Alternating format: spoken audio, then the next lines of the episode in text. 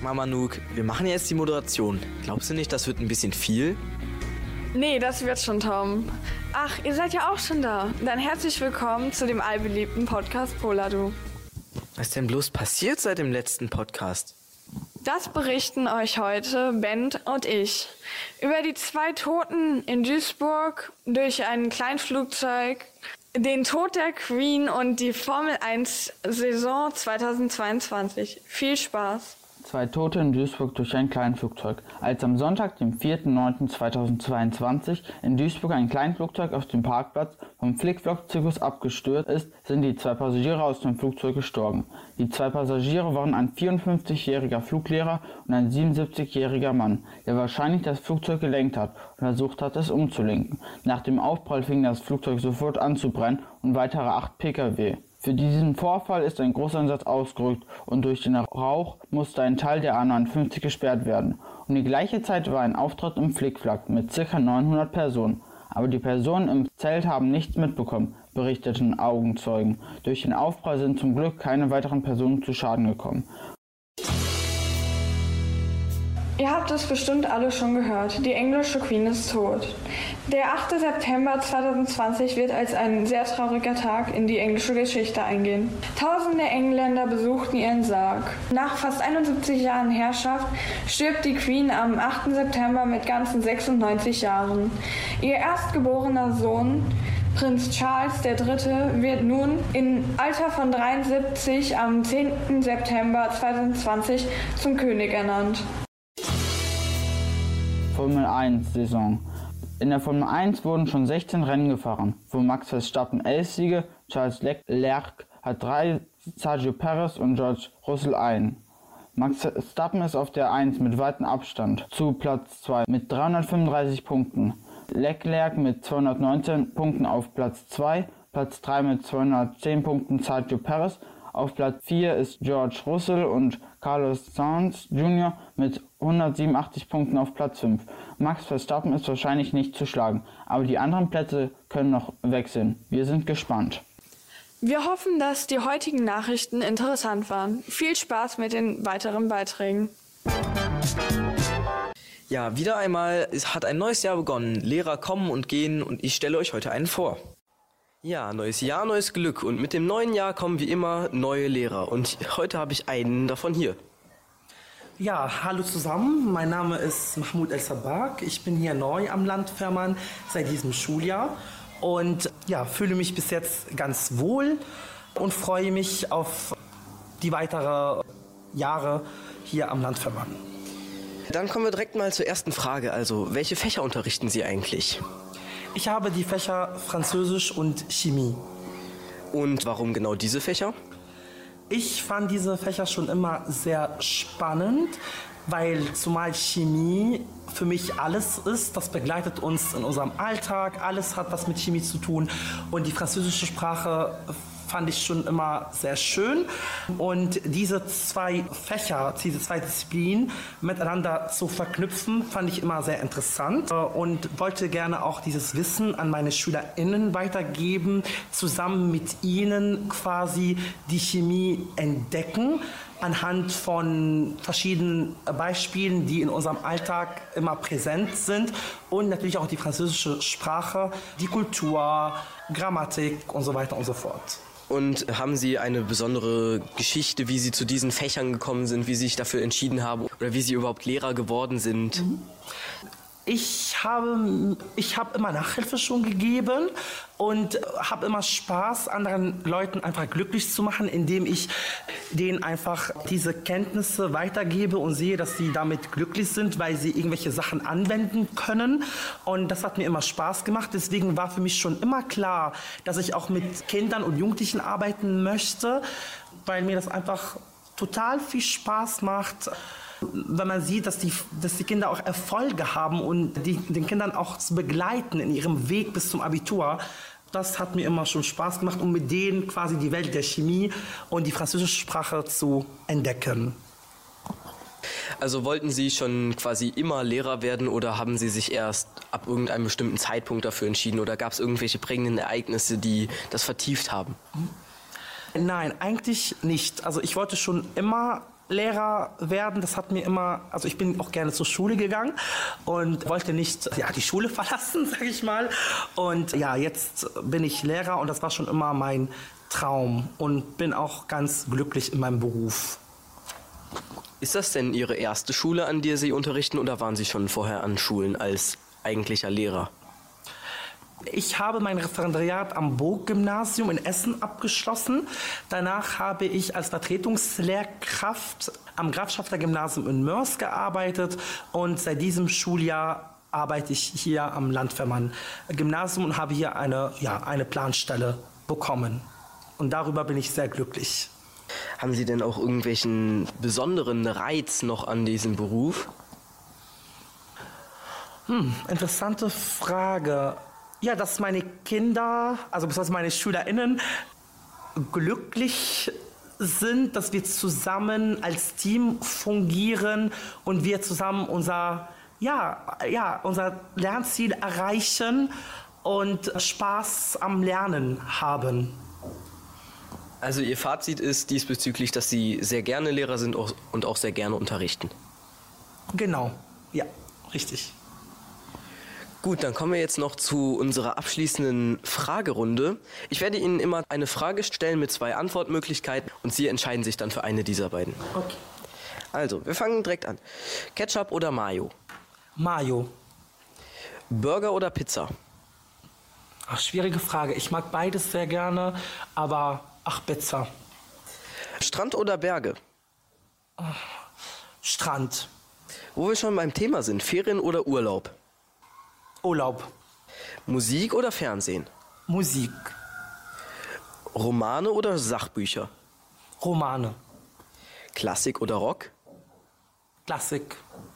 Und abschließend noch Theater oder Kino? Theater. Gut, das war unsere abschließende Fragerunde. Das war ein sehr verhältnismäßig sehr gutes Interview.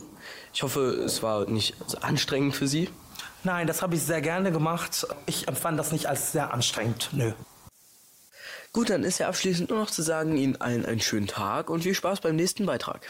Jetzt wissen wir wieder ein wenig mehr über unseren neuen Lehrer. Bei unserer ersten Folge im neuen Schuljahr ist natürlich auch wieder unser Quiz Vier Wörter eine Lehrkraft dabei. Bevor wir euch die neuen Wörter sagen, hier erstmal die Auflösung vom letzten Mal. Die Wörter waren Erdkunde, Englisch, dunkle Haare und weiblich. Diese Wörter beschreiben Frau Kunterakis. Und hier sind die neuen Wörter zum Raten. Deutsch, Philosophie, blond, Locken. Jetzt wieder viel Spaß beim Mitraten.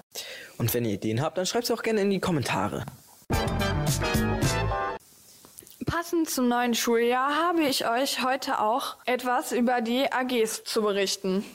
Auch dieses Jahr haben sich die Lehrkräfte viel Mühe gegeben, uns eine große Auswahl AGs anzubieten. Es ist für jeden etwas dabei.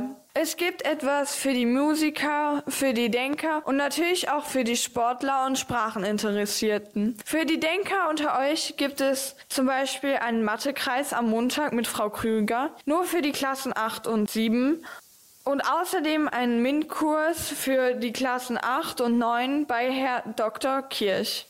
Für die Sportler gibt es eine etwas größere Auswahl. Montag gibt es ein Jonglierangebot von Frau Annaka oder eine Kletter-AG bei Frau Duffhaus. Auch für die Oberstufe gibt es sportliche Angebote, zum Beispiel Volleyball und Basketball. MusikerInnen kommen bei Herrn Stocke auf ihre Kosten. Er leitet die Orchester-AG. Dazu habe ich auch ein Interview mit ihm geführt. Wie lange leiten Sie das Orchester schon? Ich habe angefangen ähm, im April, war das glaube ich, 2022, nachdem ich im Februar hier an, der, an die Schule gewechselt bin, ähm, habe ich ein bisschen Eingewöhnungszeit gebraucht und dann nach den Osterferien gestartet und jetzt seit der Zeit nach den Sommerferien geht es richtig los.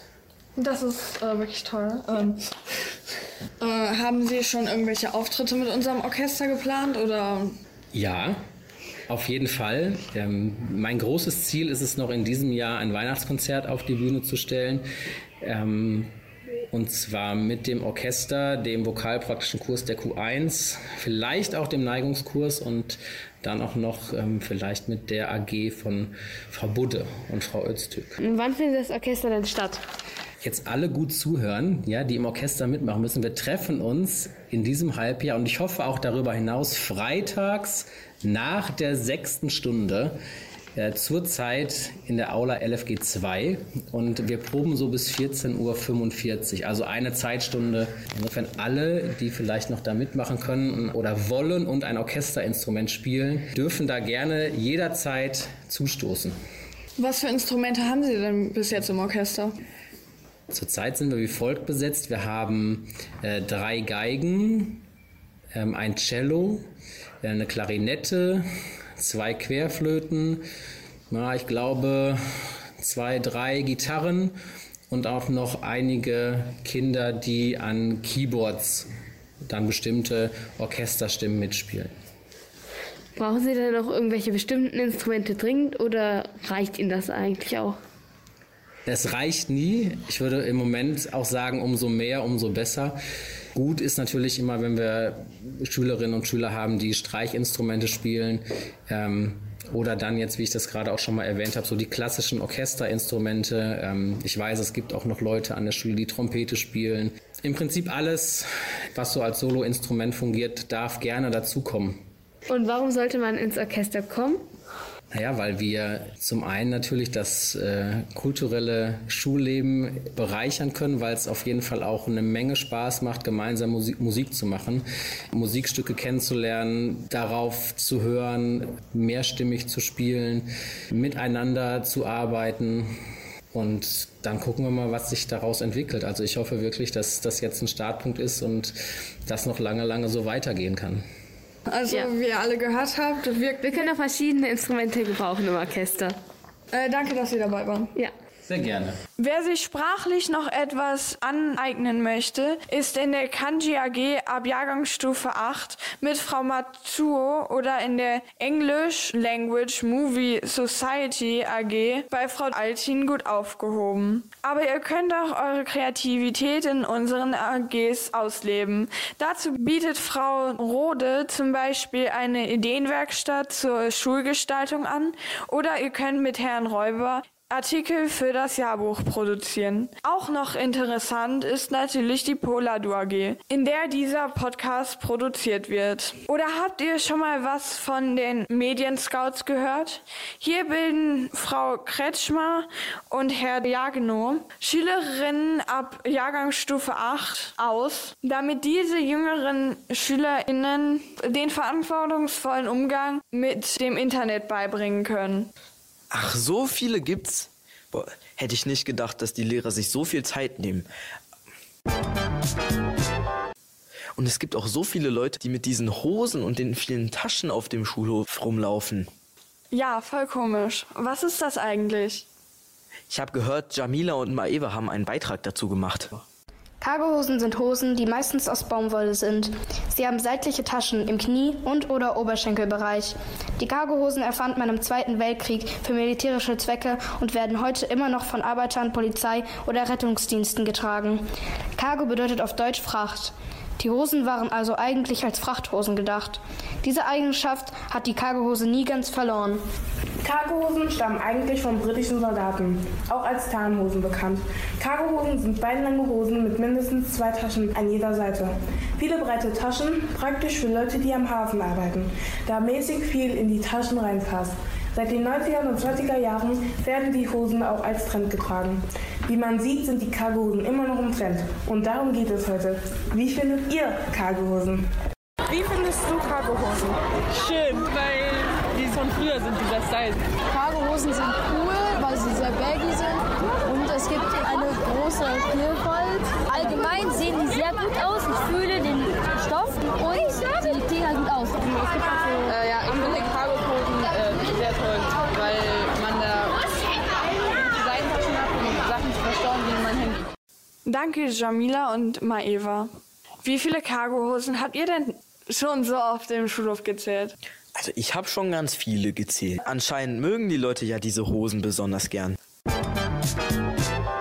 Passend dazu hat Tara noch einen Beitrag über Lieblingsfächer gemacht.